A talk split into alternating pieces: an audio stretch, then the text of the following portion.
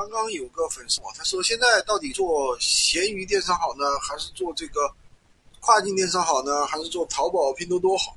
其实这个问题，我觉得可能是很多小白的一个常见的一个问题啊。嗯，这个问题呢，要怎么去看？如果说你自己有有，而且手里有一定的资源，比方说资金，比方说货源，比方说团队，那你跟着要去做一些比较大的电商、跨境电商啊。是吧？或者是淘宝啊，或者拼多多，那是或者京东，对吧？那比较适合你，因为那个赚的多呀，那个一个月赚个几十万、几百万、几千万都是有可能的，对吧？但今年可能相对差一点啊。但是反过来说，就是如果说你没有这东西，你没有很过硬的技术，对吧？你又不是说一个什么做了电商很多年的资深的电商人，你又不是厂家，手里又没有货源。对吧？你又没有那么多资金，你就是一个普通上班族，想通过闲鱼来开始创业，对吧？或者是说做个副业，那你肯定还是要做闲鱼这样小而美的电商，对不对？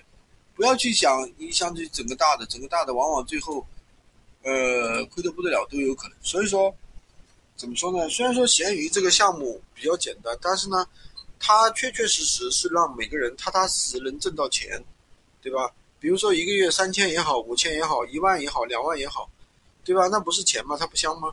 而不是说你整个大的是吧？整个一两万那没有用的，整个几十万一个月想整个几十万几百万，但是你没有技术，没有啥也没有，很容易被套进去的。我们很多人已经发生了这样的情况啊，就是被套掉了。像我们有一个朋友，他卖那个高档陶瓷呃陶瓷碗那种的，今年就卖不掉了呀，在淘宝上卖卖不掉了呀。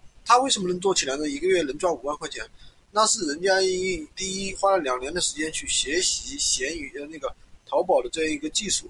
第二个的话，人家真的手里有一手货源，是跟那个家里亲戚拿的货，那价格确实低，等于家里亲戚把货给他，让他去做呀，对不对？但是普通人没有这个人脉，人家怎么可能给你货嘛？好吧，今天就跟大家讲这么多。喜欢金哥的可以关注我，订阅我的专辑，当然也可以加我的微。在我头像旁边获取闲鱼快速上手笔记。